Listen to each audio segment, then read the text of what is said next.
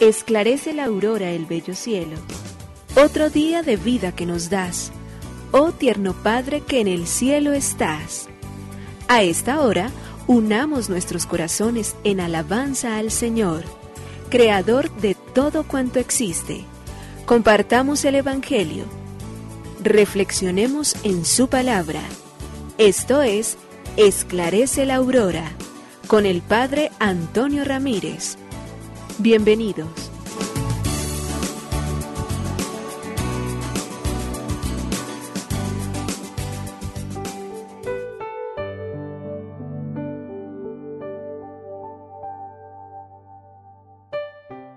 Muy buenos días, hoy es jueves 9 de marzo del año 2023. Señor y Padre bueno, una vez más alzamos nuestros brazos, nuestra mirada para ponernos en actitud agradecida, para orar y para decirte que tu bondad nos ha traído hasta aquí, que tu gracia ha querido y deseado que nosotros hoy nuevamente entonces estemos aquí junto a ti para poder darte gracias, para poder construir la historia, para poder vivir. Te queremos seguir agradeciendo, Señor, inmensamente la belleza con la cual tú nos has constituido, con la gracia con la cual nos has hecho.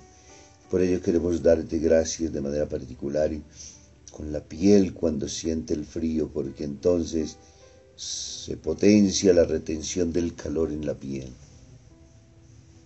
Y aparecen unos diminutos músculos que levantan los pelos para atrapar el calor cerca de la piel y además esos músculos de la red capilar no dejan que la sangre caliente fluya hacia las capas superiores de la piel. La arquitectura con la cual tú nos has hecho, Señor, supera cualquier realidad. Los científicos podrán seguir hablándonos de la inmensidad de los conocimientos que se adquieren a partir de todo lo creado, pero nunca podrán decirnos finalmente cómo fuimos hechos con tanta perfección, cómo aparecimos y con todo este espacio bellísimo que nosotros tenemos alrededor nuestro que se llama mundo creado, con el cual te queremos dar gracias y que pedirte que sigas dándonos gracias, que sigas ayudándonos y acompañándonos entonces para que en la gracia de tu generosidad podamos cumplir la misión para la cual tú nos has llamado. Ponemos en tus manos en este día, Señor. Agradecemos los dones inmensos de tu maravilla, de tu obra creada, hoy particularmente por esa piel a medida que vamos tomando conciencia de lo bueno, de lo grande y de lo bello que has hecho en nosotros. Por ello te decimos gracias, Señor, Creador del universo. Nos unimos a la Iglesia Universal que ora. Esclarece la aurora el bello cielo otro día de vida que nos das. Gracias a Dios, Creador del universo, oh tierno Padre que en el cielo estás. Nuestras voces unimos al concierto que el universo eleva ya en tu honor. Desde la tierra al cielo más profundo, tierno Padre magnífico hacedor, conserva nuestras almas sin pecado, a nuestro cuerpo da fuerza y salud, y nuestra mente ilumina piadoso con un rayo benéfico de luz. Por nuestra amada patria suplicamos, por la iglesia elevamos oración, por nuestros amados padres y familia, siempre dichosos los hagas tú, Señor. En tu santo nombre, comenzamos este día de vida que nos das. Haz que lo acabemos santamente, oh Padre nuestro que en el cielo estás.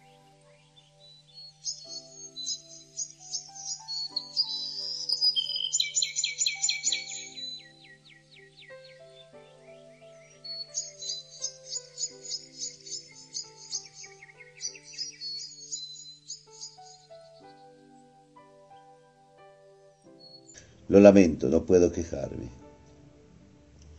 Una vez, sigue escribiendo Carlos Vallés, vi un programa divertido de televisión. Un equipo de televisión se había lanzado a la calle metiéndole el micrófono entre los dientes a cualquiera quien lograran parar. Le daban dos minutos para decir lo que quiera todo el país mientras rodaban filmadoras frente a su cara. Dos minutos no dan mucho al fuego de la retórica y a las fugaces entrevistas pronto degeneraron un desfile de, mm, monótono de rostros contraídos y voces agudas. Pero entonces un dato común saltó de sorpresa en el montón de las escenas repetidas.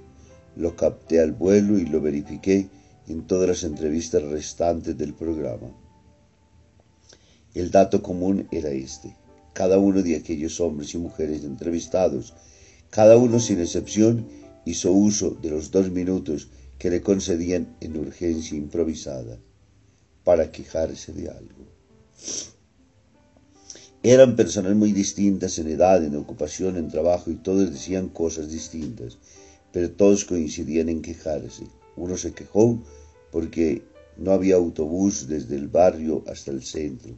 Un colegial se quejó porque había reñido con su padre cuando lo suspendieron y le pidió con lágrimas a todos los padres que le oían que no castigasen así a sus hijos. A nadie se le ocurrió decir que a veces sin funcionar algunas cosas, salí convencido de que todos somos profesionales en la queja. Es un mal común. Tristemente, es más fácil ver defectos que ver virtudes y es más fácil quejarse y sentirnos entonces de alguna manera víctimas que ser capaces de generar respuestas diferentes y de comprometernos en la construcción de cosas siempre nuevas, de agradecer de reconocer que hay muchas cosas bellas. Lectura del Santo Evangelio según San Lucas, capítulo 16, versículo del 19 al 31. En aquel tiempo dijo Jesús a los fariseos, había un hombre rico que se vestía de púrpura y de lino y banqueteaba cada día, y un mendigo llamado Lázaro estaba echado en su portal, cubierto de llagas y con ganas de saciarse de lo que caía de la mesa del rico. Y hasta los perros venían y le lamían las llagas. Sucedió que murió el mendigo y fue llevado por los ángeles al seno de Abraham. Murió también el rico y fue enterrado. Y estando en el infierno, en medio de los tormentos, levantó los ojos y vio de lejos a Abraham y a Lázaro en su seno, y gritando dijo, Padre Abraham, ten piedad de mí, y manda a Lázaro que moje en agua la punta del dedo y me refresque la lengua, porque me torturan estas llamas. Pero Abraham le dijo, Hijo, recuerda que recibiste tus bienes en tu vida, y Lázaro, a su vez, males por eso ahora Él es aquí consolado, mientras que tú eres atormentado. Y además, entre nosotros y ustedes se abre un abismo inmenso, para que los que quieran cruzar desde aquí hacia ustedes no puedan hacerlo, ni tampoco pasar de allí hasta nosotros. Él dijo, Te ruego entonces, Padre, que le mandes a casa de mi Padre, pues tengo cinco hermanos, que les dé testimonio de estas cosas, no sea que también ellos vengan a este lugar de tormento. Abraham le dice, tienen a Moisés y a los profetas, que los escuchen. Pero él le dijo, no, padre Abraham, pero si un muerto va a ellos, se arrepentirán. Abraham le dijo, si no escuchan a Moisés y a los profetas, no se convencerán ni aunque resucite un muerto. Palabra del Señor. Gloria a ti, Señor Jesús. El Evangelio de Lucas en el capítulo 16, versículos del 19 al 31, nos presenta hoy una página bellísima cargada de dos situaciones confrontativas que son reales en la vida y es la riqueza y la abundancia impresionante en la cual vive un rico y en la pobreza, en esa situación desastrosa en la cual se encuentra Lázaro.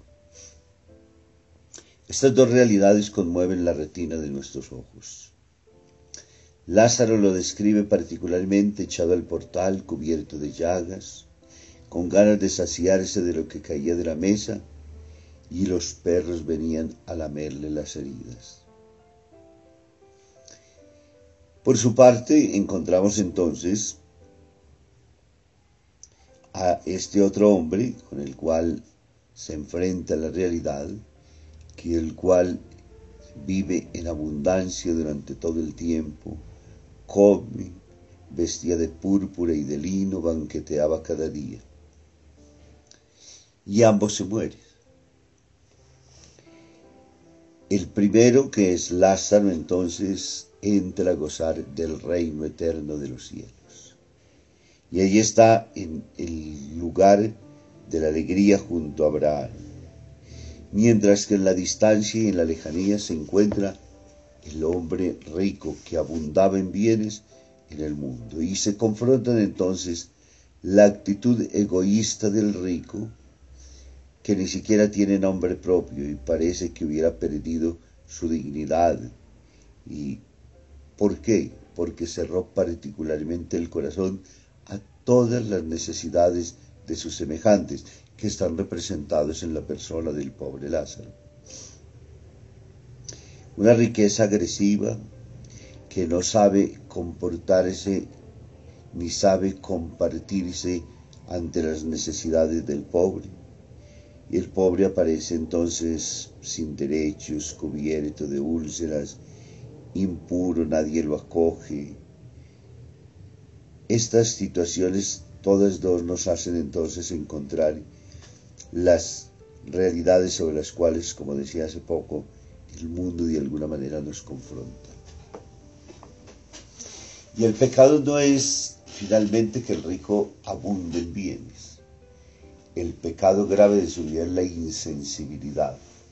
Cuando nosotros vivimos ciertas situaciones, cuando no somos capaces de abrirnos a los otros, cuando mantenemos la puerta cerrada, cuando nuestro corazón está cerrado a cualquier posibilidad, cuando no damos espacio a nada ni a nadie, nos puede suceder con mucha facilidad esto.